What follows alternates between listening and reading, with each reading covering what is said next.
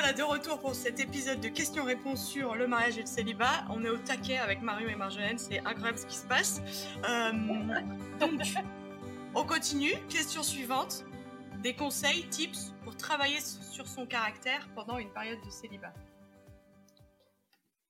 Alors, on peut donner des conseils, mais euh, elles peuvent être, euh, ces conseils ils peuvent être pour toutes les périodes de notre vie parce que... Oui, je pense, je pense qu'il y aura quelque chose à dire sur cette question par rapport à ça. Est-ce que, Marjo, quand on, a, on se marie, en fait, on arrête de travailler sur son caractère? C'est ça Aïe, aïe, aïe, aïe, aïe, c'est dur, hein Non, mais bon. En fait, euh, euh, j'imagine que... Enfin, j'ai vécu le célibat, mais je me suis mariée à 22 ans, donc j'ai pas vécu un célibat euh, vraiment d'adulte. Je suis sûre que c'est une période où on travaille son caractère, mais le mariage, c'est aussi un lieu où il faut travailler sur son caractère et où on se prend régulièrement en pleine face euh, les, les, les, problématiques, euh, enfin nos défauts, euh, nos mauvaises manies, nos incohérences, etc., etc. Parce que mmh parce qu'on partage le quotidien avec quelqu'un qui, qui, même s'il est aveugle peut-être pendant les six premiers mois, retrouve la, la, la, vue rapidement. Mais je me, je me, demande si c'est pas ça le sens de la question, justement, de se dire, euh, quand tu es en couple et que tu vis avec quelqu'un, tu es hyper confronté tout le temps. Mmh. Euh, et donc, tu es obligé quelque part. Soit, soit tu bosses sur ton caractère, soit tu divorces au bout de six mois. Peut-être bon, peut pas, les six premiers mois, ça va. Ou au moins au bout de sept ans. Euh, et qu'en gros, c'est vraiment marche ou crève. Quoi. Soit tu fais un effort, soit alors tu sais que ton couple il va dans le mur. Alors que quand tu es célibataire, mmh. tes défauts, c'est quand même vachement plus facile de, de, de, donner un peu bonne impression quand tu es avec des gens et puis de pas faire beaucoup d'efforts je ne sais pas si c'est ça le sens de la question, mais moi, quand je l'ai lu, j'ai pensé à ça. Je me suis dit, comment est-ce qu'on fait pour quand, même pour quand même travailler notre caractère, alors qu'on n'a pas cette espèce de miroir pour le péché H24 euh, avec nous, quoi. Mmh. Et en tout cas, moi, c'est une question que je me suis beaucoup, beaucoup posée, beaucoup, beaucoup posée. Je pense que j'avais un peu une image euh, dans mon dans mon milieu familial et dans, le milieu d'église dans lequel j'ai grandi, euh, les femmes célibataires un peu âgées, c'était quand même pas très bien vu. Il y avait un peu l'idée, euh, elles sont pas faciles à vivre, elles ont leurs vieilles habitudes, un peu le côté vieille fille et tout. Et quand j'ai passé la barrière des 30 ans et que je commençais à me dire, oh mon Dieu, oh mon Dieu, ça y est, je suis au début de la vieille fille, j'étais un peu en panique. Je me dis, est-ce que je vais, est-ce que moi aussi, euh, tu vois, à 45 ans, 40 ans, euh, je serais strictement incapable de, de, faire des efforts pour les gens, je supporterais pas qu'on bousille ma petite routine, j'aurais pas travaillé sur, j'aurais pas travaillé sur moi, je serais pas patiente. Et donc, ça a été une grosse question pour me dire comment est-ce que je peux quand même travailler mon caractère et être confrontée alors que j'ai pas un mari? Et des enfants. Marjolaine, tu pourrais nous en Ah oui, c'est clair. les enfants, ça te, fait travailler sur toi. Et du coup, je dirais, si c'est ça le sens de la question, si j'ai mal compris la question, désolée la personne qui a posé la question, mais si c'est ça le sens de la question, je dirais que le truc, c'est qu'il faut se retrouver, il faut créer des occasions où tu es confronté. Donc, ça veut dire avoir des amis suffisamment proche de toi, avec qui tu passes suffisamment de temps et avec qui tu es suffisamment transparent pour qu'ils te mmh. voient même quand tu es euh, en mode euh, pénible, quoi, et, et, mmh. qui, mmh, et, qui puissent te faire de retour. Donc, il y ait de la confiance, que les personnes sachent qu'ils sont autorisés à faire des retours, que tu leur fais confiance qu'ils vont te faire des retours cool, mais que tu vives cette, cette, euh, cette proximité et que tu, tu acceptes d'être vulnérable euh, même avec des personnes qui te sont pas du coup hyper intimes. Parce que je pense que la, question, en fait, c'est que c'est difficile de se vulnérabiliser. C'est difficile aussi dans le couple. C'est pas difficile que pour les célibataires, c'est difficile aussi dans le couple. Mais dans le couple, quelque part, ça fait un peu partie du contrat, quoi, normalement. tu t'engages avec quelqu'un, tu te dis, je vais être vulnérable. C'est tout à fait possible, quand tu es célibataire, de jamais te vulnérabiliser avec personne. Mmh. En fait, s'il n'y a pas vulnérabilité, il peut pas y avoir vraiment de travail de fond, quoi. Tu peux essayer, de, je sais pas moi, d'être un peu moins bavard, ou tu vois, mais ça ne ça va pas vraiment travailler sur les trucs de fond.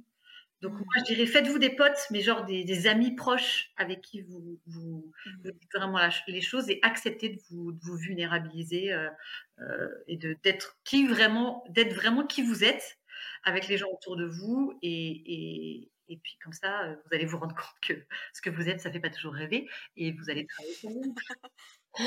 Parler pour moi, hein. je, vais me rendre compte que ce que je suis, ça fait pas toujours rêver et que j'ai besoin de travailler sur moi. Ouais. Ça me fait penser aussi à, en tout cas, si on est chrétien, à un autre vis-à-vis quand même qui est, qui est Dieu, qui est le Seigneur, de, se placer devant Dieu et de lui demander ce qu'il y a à travailler euh, chez nous. Euh, ça, c'est faisable pour tout le monde aussi. Et, euh, ouais. et là aussi, des fois, le, le miroir, ce que ça nous renvoie, ça, ça peut faire mal, mais, mais on est, comme tu le disais Sophie dans l'épisode d'avant, c'est un lieu où on est quand même aimé et accueilli comme on est. Ouais. Et, et, ça, ça peut être aussi un vis-à-vis qui, montre bien la réalité des choses, mais, mais dans, avec beaucoup d'amour. Ouais. Mmh. Et moi, cette question, en fait, moi, elle m'a fatiguée parce que j'aime pas cette question. Parce que moi, je crois que j'ai longtemps cru qu'il fallait que je répare certaines choses en moi pour, me, pour pouvoir être prête pour me marier. Et que, euh, on parlait dans l'épisode avant aussi, qu'est-ce qui explique le fait qu'on est célibataire Et en fait, il n'y a pas d'explication. Des fois, il y en a peut-être euh, que Dieu, il nous fait la grâce de pas de régler ça euh, quand on est célibataire et pas d'importer ça dans le mariage. Mais des fois, il n'y a pas d'explication. Et donc, moi, je, je me disais, ah, bah, je suis pas mariée parce que j'ai ce problème, ou je dois régler ça, je dois être guérie sur ça. Et, mmh, et du coup, en fait, je pense qu'il faut aussi savoir que tu veux travailler sur ton caractère parce que ça fera de toi un meilleur ami, un meilleur frère, une meilleure tata, un meilleur tonton, un meilleur euh, collègue, un meilleur euh, témoin de Jésus, enfin tout ce que tu veux, mais ne pas du tout lier le progrès dans ton caractère avec le fait de vouloir d'espérer te marier un jour. Et euh, que ce soit complètement détaché et dire ah bah là moi je moi je dois travailler sur le fait de demander pardon parce que je suis si mauvaise pour ça je veux le faire parce que si je me marie clairement j'aurais besoin de cette compétence mais mais aussi surtout parce qu'en fait ça craint que j'arrive pas à demander pardon aux gens dans ma vie à mes amis et tout ça craint vraiment et, euh, et je veux progresser dans ça parce que je veux être une meilleure amie mmh. Et je pense que si je le fais en, liant à mon désir de marier, alors en fait, euh, je vais être découragée si je me marie pas, alors que je progresse quand même. Et euh, du coup, moi, un autre conseil tips, c'est la thérapie. Cœur, cœur, cœur sur la thérapie. L'accompagnement spirituel, euh, aller voir un psy, je m'en fous que ce que vous mettez dans. Mais avoir un, un, rendez-vous régulier avec une personne qui peut parler dans la vie, qui n'est pas un ami ou qui n'est pas notre frère, notre soeur, notre oncle ou je ne sais quoi en fait, c'est vachement précieux pour moi. J'ai tellement grandi dans ce que j'ai pu partager dans mes sessions de thérapie. Donc, je, c'est pour moi très fort. Yes. Est-ce que je peux juste rajouter par rapport à ce que tu dis, euh, Sophie, le, le, euh, le, fait de dire je veux pas, je veux pas me dire que je travaille sur mon caractère pour le mariage, etc. Moi, j'irai même plus loin en fait. Si vous partez du principe que quand vous saurez euh, quand vous serez capable de pardonner, de demander pardon ou d'avoir telle ou telle capacité, et eh ben du coup vous allez rentrer dans le mariage comme dans du beurre, mais vous allez juste mmh. tomber d'une chaise violemment, parce que de toute façon le mariage va vous surprendre avec d'autres défis que vous aviez même pas imaginés, et, donc c'est pas, je pense qu'il peut même y avoir un risque de se dire en fait c'est bon, j'ai travaillé tous mes points, euh, je rentre dans le mariage, ça va ça va le faire quoi. Mais en fait de toute façon dès qu'il y a deux personnes différentes et imparfaites qui essaient de créer un truc en commun, ça va grincer. Alors peut-être que si les personnes ont réglé beaucoup de choses, ça grincera un peu moins. De toute façon, ça va grincer. Et je pense qu'il faut, il faut pas non plus tomber un peu dans le, dans le truc de se dire, euh, il y a moyen de, se préparer tellement bien qu'en fait, ça euh, ça va pas grincer quoi. Ben non, en fait, enfin, ça va grincer quoi qu'il arrive. Mais peut-être même, euh, Marjolaine, peut-être euh, par rapport aux enfants, est-ce que tu as l'impression que des fois tu travailles sur, tu veux travailler sur ton caractère en espérant que ça va faire en sorte que tes enfants se comportent plus comme tu voudrais qu'ils se comportent? C'est un peu compliqué comme question, mais je, je, pense que ça te met au, ça te, avoir des enfants, ça, ça te, c'est c'est un miroir encore plus fort parce que c'est sûr que euh, on te dit beaucoup que tes enfants ils vont euh, euh, faire ce que tu fais. Et ils vont pas seulement suivre ce que tu leur dis de faire ou pas de faire. Ils vont être aussi très impactés par la façon dont tu vis devant eux. Donc c'est un, un, regard en plus d'un âge enfin depuis eux depuis leur posture ils, récupèrent énormément de, de, la façon dont on vit. Donc c'est sûr qu'on a envie de, de, de donner un bon modèle. Et, et du coup on se rend compte aussi des fois où on n'en donne pas et puis, euh, avoir des, enfants, encore plus que d'être marié, ça te demande de te donner pour quelqu'un d'autre. Euh, et ça, tu te rends vite compte quand même que tu es égoïste et que des fois, euh, même si tu les aimes, tes enfants, là, tu aurais juste envie qu'ils aillent se coucher et que et que pas à t'en occuper. Mais t'as pas. Donc, ça te met face encore face à toi-même, c'est sûr. Mais du coup, je voudrais aussi rajouter par rapport à ce qu'on a dit, peut-être pas revenir sur ce que j'ai dit, mais nuancer un peu. Je pense qu'il faut aussi, en tant que célibataire, accepter et ne pas culpabiliser pour le fait qu'on a une vie, sur certains aspects, plus agréable que ceux de nos potes qui sont mariés avec trois enfants. Et que, et que en gros, je pense que moi, à un moment donné, je suis tombée dans le piège en me disant, en fait, je veux pas être égoïste. Euh, et donc, il faut que je, que je me mette dans des situations pour souffrir, entre guillemets, autant que mes copines qui ont des jeunes enfants et qui passent leur temps à sacrifier pour leurs gosses et qui dorment pas beaucoup et tout machin. Et, et bah, je suis un peu, c'était un peu, c'était complètement stupide avec le recul. Tu te mettais un petit réveil à, à 3 heures du matin. toutes les deux heures et tout. En solidarité. Non, non, j'en étais, j'en étais pas là, j'en étais pas là, mais je pense qu'il y avait un petit peu l'idée de dire, il faut pas que je relâche mes efforts, il faut machin et tout. Et après, je suis arrivée à un, un truc à me dire, mais en fait, Marion, tu es dans une phase de vie Ouais. Où, quand tu rentres après une journée de boulot, tu peux juste te poser dans ton canapé et, rien faire si tu n'as rien envie de faire, et pas faire le ménage, tu n'as pas envie de faire le ménage, et pas faire la lessive si tu veux faire la lessive, et bouffer un paquet de chips si tu veux bouffer, un paquet de chips. En fait, apprécie quoi. Enfin voilà, c'est cool. Tu as plein de, potes qui peuvent pas le faire du tout parce qu'en rentrant à la maison, il y a les gamins, il y a les repas, il y a les bains, etc. Apprécie ça sans culpabiliser, sans te dire ah quand même. euh, quand même, euh, c'est pas, pas normal, quoi. C'est pas normal, je vis comme une sale égoïste et tout. Pour moi, ça a été un vrai chemin, ça. De, Ouais. de- d'accepter que ben, c'est aussi un cadeau que Dieu me fait. Ouais. Et d'apprécier ce cadeau-là sans me dire, ah là là, je vis comme une égoïste, ça va pas du tout, machin, machin. nanana. Ouais. Et ben non, en fait, j'ai la vie que j'ai. Et euh, si un jour j'ai un, un mari et des enfants, et ben j'apprendrai l'autre vie. Et d'ici là, je, je- et je me rappellerai avec nostalgie et joie du moment où je rentrais et je me posais juste sur le canapé. Mhm. C'est bien, ça nous fait une transition sur la question suivante. Est-ce avouable de dire à nos copines célibataires qu'on les envie parfois? C'est moi qui ai posé cette question. Mais tu peux le dire, Marjolaine. Non, mais j'aime- je savais que c'était toi parce qu'on en a déjà parlé. Ouais. Et en fait, je, je trouve ça trop beau. Je trouve ça, c'est important, genre. Parce que souvent, c'est l'inverse. Souvent, c'est genre euh, les célibataires, on jalouse les familles, alors que, waouh. C'est c'est ça que je trouve intéressant, c'est que pour moi, c'est le même principe. Ça veut dire, est-ce que nos amis mariés sont capables d'entendre quand on leur dit que euh, leur famille nous fait envie, sont capables d'entendre ça sans se dire, elle est malheureuse dans son célibat?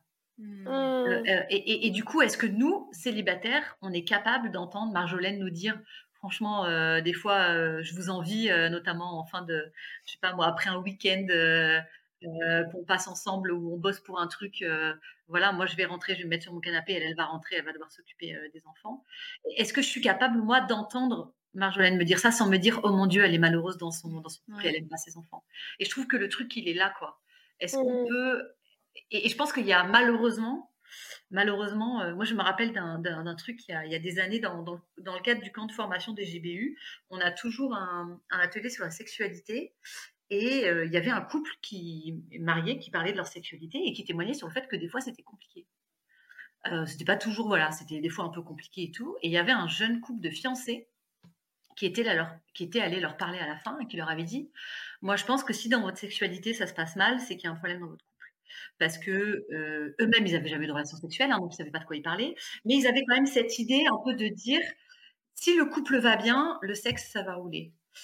Et, et pour le couple marié qui s'était quand même vachement vulnérabilisé, hein, parler de sa sexualité en public, c'est pas, pas hyper facile, il fallait recevoir un peu ça, de dire oh là là, en fait, on, les gens pensent que dans notre couple ça va pas bien quoi. Et du coup, euh, le, le couple, et, et du coup, le couple après avait, avait dit ben on n'est pas trop, on n'est pas sûr d'avoir envie de le refaire parce que parce qu'on n'a pas envie que les gens pensent que, que dans notre couple ça va pas. Ouais. Et, et je trouve que c'est ça qui est un peu compliqué. Peut-être c'est plus facile dans l'autre sens quand c'est des célibataires qui témoignent. On se dit euh, oui bah ils peuvent très bien vouloir se marier et être heureux. Mais pour des couples, moi je moi je comprends euh, la question euh, de, de Marjolaine où en fait ça peut vraiment être compliqué. De, de s'assurer que la personne n'entend pas en face euh, que tu es malheureux dans ton couple et que tu veux te barrer et que tu en as marre quoi. Alors qu'en fait c'est pas ça, c'est juste que ben tu peux très bien euh, boire un café et dire à la personne oh là là ton thé me fait envie quoi. Ça veut pas dire que t'aimes pas ton café. Ça veut juste dire que l'expérience humaine est assez large pour avoir envie de plusieurs choses en même temps. Et, euh, mais je pense que c'est important qu'on le dise ça aussi quoi. Hmm. Euh, que vouloir quelque chose ça veut pas dire rejeter ce que tu as ce que tu déjà quoi. Et je voudrais dire à tous les fiancés qui nous écoutent que quand on est fiancé, on pense qu'on sait beaucoup de choses. Et après 10 ans de mariage, on se rend compte qu'on n'en savait pas tant que ça. Respect, humilité, tout ça. est-ce que es exactement ce couple qui depuis s'est marié et qui, et qui, euh, qui s'est repenti. mais, mais, moi, la première, hein, quand je me suis fiancée, euh, j'étais naïve et je pensais euh, tout, qu'il y a un tas de choses qui nous arriveraient jamais, quoi. Mais, mais en fait, la vie de couple réserve des, des surprises. Marjolaine, quand tu dis à une de tes amies célibataires, en fait, des fois j'ai envie ta vie, qu'est-ce que tu voudrais, qu'est-ce que tu aurais besoin d'entendre à ce moment-là quand tu te sens comme ça? En fait, je pense que comme beaucoup de choses que je dis, j'aimerais pas forcément besoin d'entendre grand chose. J'aurais juste besoin d'être d'être écoutée. Tu vois, c'est juste des fois. en fait, des fois, j'aimerais peut-être que il y a à la fois cette aspiration en moi, des fois où, où j'envie cette simplicité en tout cas que, que je projette peut-être, hein, mais sur, sur la vie de célibataire où où tu peux plus suivre tes envies, mais même tes envies de, tu vois, tu as envie de t'engager dans un nouveau truc, bah tu te poses pas la question pendant des, des plombes. Si tu as un peu de place dans ton agenda, tu peux le faire, ça n'impacte personne, tu n'as pas obligé de refaire le planning de tout le monde, etc. etc. Et, euh, et honnêtement, il y a aussi des fois cette envie de dire à mes copines, euh, profiter, enfin, je sais pas, tu vois, même si c'est correct de dire ça, ou si, euh, ou si ça va être mal pris, mais profiter aussi de ce que cette saison elle offre de chouette. Euh, moi, j'aime beaucoup servir parmi euh, la jeunesse. On l'a beaucoup fait avant d'avoir des enfants, surtout. Et, aujourd'hui, à l'instant T, c'est hyper compliqué parce que je peux pas aller passer tous mes samedis soirs à faire ci ou à faire ça. Et en fait, ça fait partie des choses. Et c'est un renoncement que je suis contente de faire parce que j'aime beaucoup ma famille. Mais c'est quand même un renoncement qui coûte. Et j'ai envie de dire des fois aux célibataires, profitez aussi des bons aspects mais je sais pas, voilà, si c'est si c'est malvenu de, de, dire ça parfois. Moi, je pense pas que ce soit malvenu. Il faut juste faire attention de pas le dire euh, en sous-entendant. Euh, franchement, vous n'avez pas trop de raison de vous plaindre. Mmh. Parce que parce que c'est toujours la question du regard que tu as sur les choses, quoi. C'est de dire, tu, tu, peux dire, ouais, ok, je sais que c'est difficile, euh, mais en fait, euh, profiter aussi des choses cool. Et, je pense que c'est vraiment le aussi qui pourrait être le mot-clé plutôt que de dire au lieu de vous plaindre, euh, à la place de euh, trouver que le célibat c'est nul, trouver plutôt que le célibat c'est merveilleux. Je pense qu'il y a de la place pour vivre les deux en même temps. Il y a de la place pour d'un côté profiter des choses cool, tout en disant euh, punaise, en fait, j'aimerais tellement euh, être maman, j'aimerais tellement. Et, je pense qu'on n'est pas obligé de se dire c'est soit l'un, soit l'autre, quoi.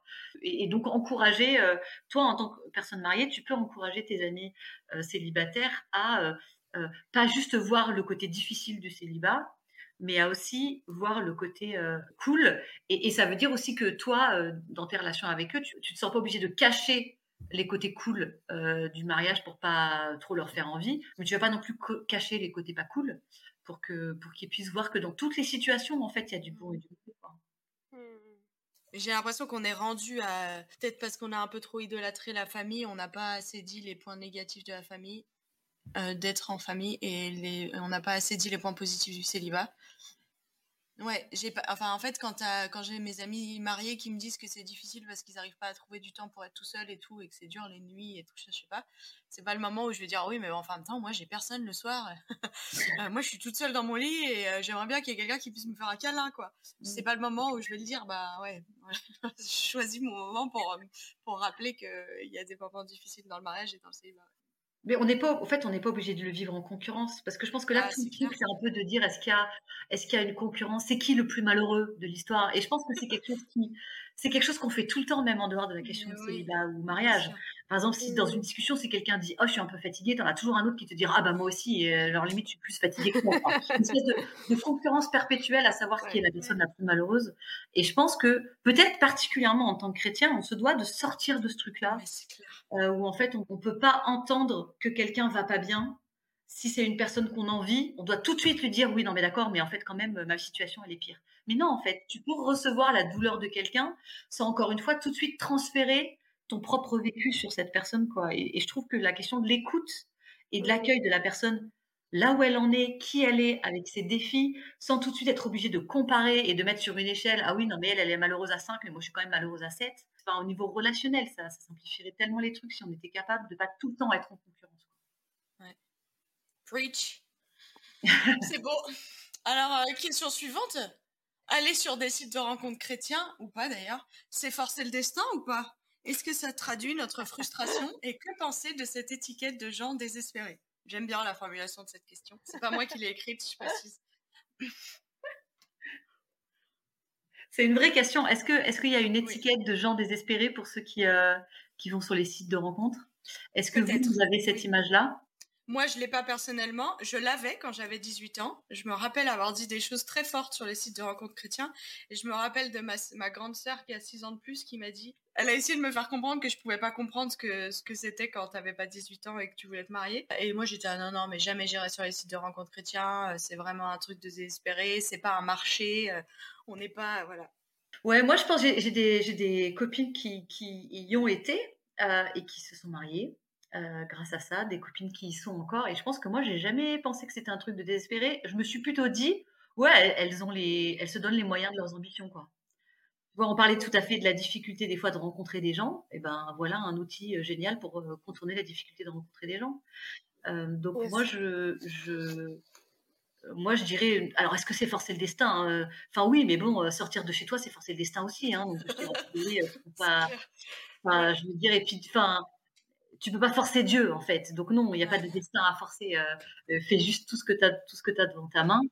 Euh, après, juste, il faut, il faut savoir si tu te lances là-dedans que ça veut dire quand même que, que ton statut de célibataire va devenir un truc hyper important.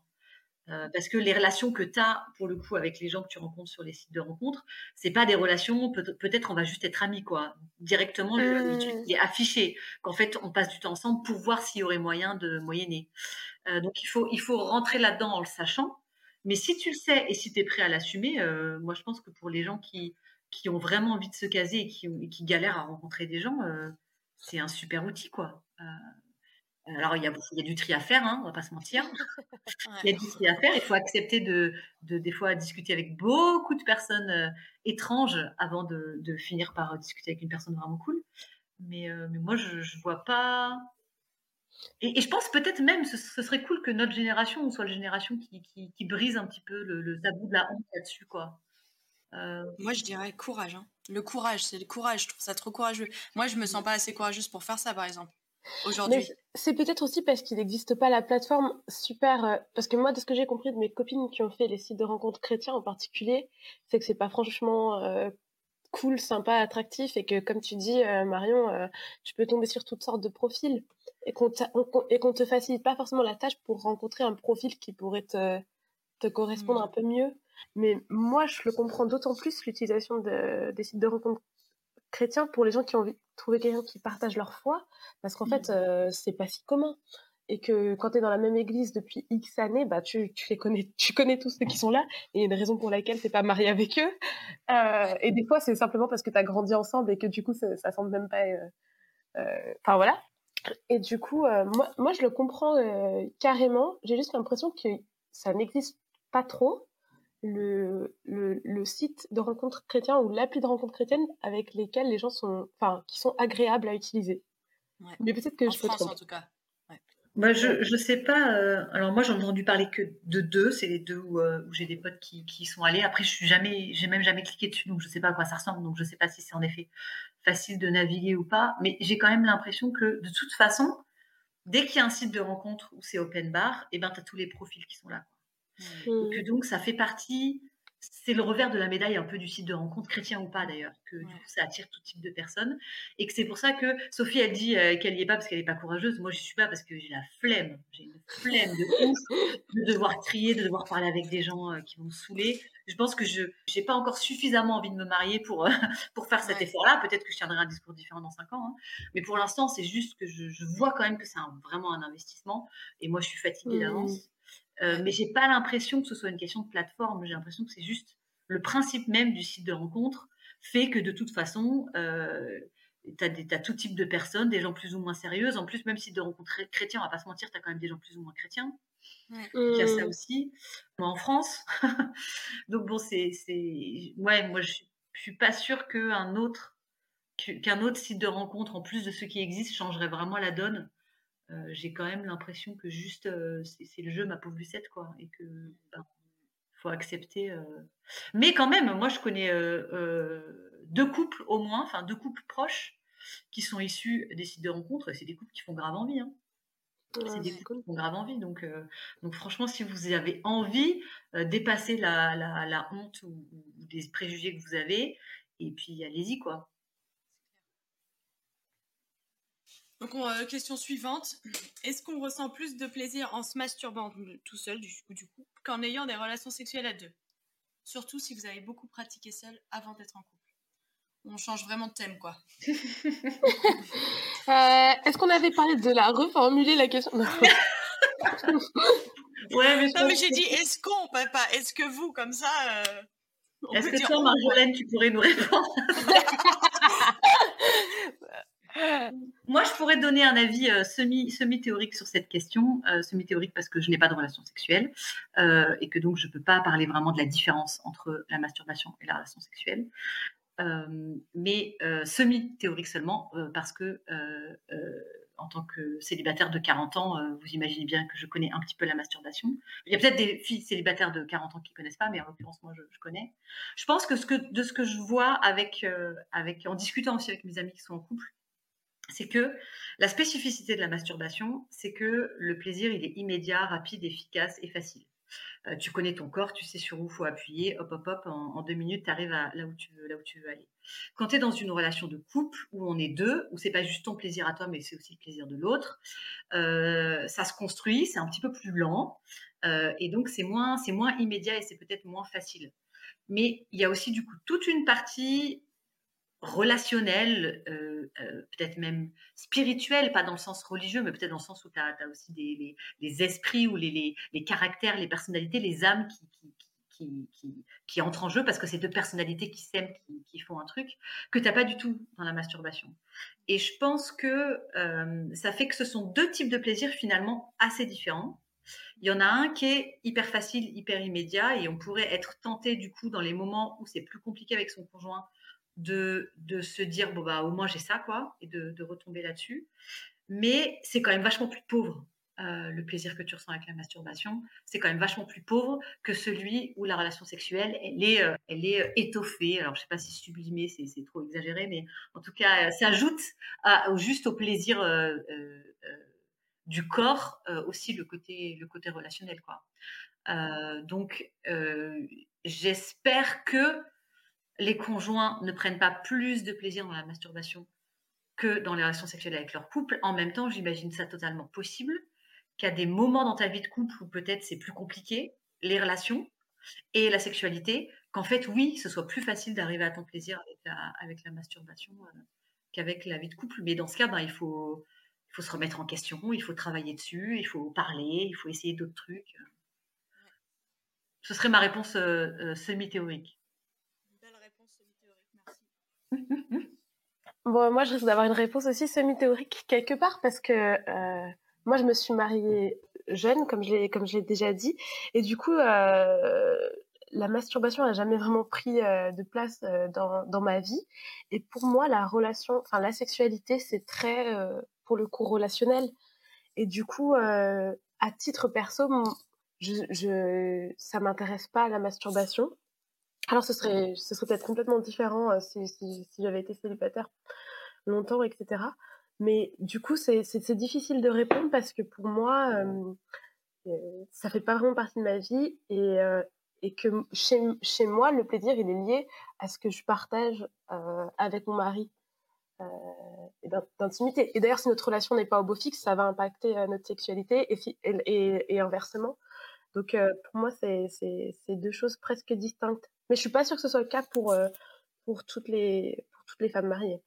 Et par contre, je voulais revenir sur quelque chose et dire que ça peut être une difficulté, parce je le sais parce que euh, pour avoir discuté avec, euh, avec d'autres personnes mariées, quand, quand justement la masturbation perso est, est, est, super bien et que c'est plus facile de, de se faire plaisir tout seul, euh, je pense que ça pose parfois des soucis dans le couple ensuite parce qu'on n'a pas forcément besoin de l'autre et, euh, qu'on fait plus de place à cette intimité là qui est quand même euh, je pense un des trucs qui consolide souvent le couple parmi les choses qui consolident le couple trop intéressant parce que, enfin, si cette question vous interpelle particulièrement, je vous invite à aller écouter les deux épisodes sur la sexualité dans la série Mariage et célibat. Une des choses que le couple marié a dit sur euh, la sexualité dans mariage et sexualité, c'est que il faut sortir de la performance dans la sexualité dans le couple.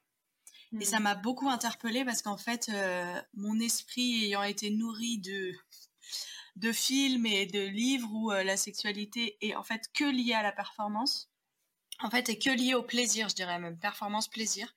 Et, et que ce couple nous invite à repenser ça, euh, qu'une bonne sexualité, c'est pas une sexualité performante, et donc pas forcément liée au plaisir en fait. Ça m'a, ça veut pas dire que c'est lié au non-plaisir, hein. euh, euh, entendons-nous bien, mais ça m'a vraiment interpellée parce que je me suis dit, mon esprit est tellement nourri de choses qui sont pas du tout fondées réalistes sur la sexualité dans le couple, même si moi j'ai pas de sexualité dans le couple, et ben je me dis qu'il y a quelque chose que qu'on doit travailler en fait si on pense que le but de la sexualité, c'est uniquement le plaisir. C'est clair, je pense que c'est. Souvent, on nous vend la sexualité comme, seul, comme ayant comme seul objectif euh, l'orgasme. Euh, et, et, je pense que ce serait dommage de vivre une sexualité de couple qui ne va euh, que vers ça. Quoi. On termine cet épisode sur cette question sur la sexualité et on se retrouve dimanche prochain pour la suite des questions. Je vous souhaite une bonne semaine.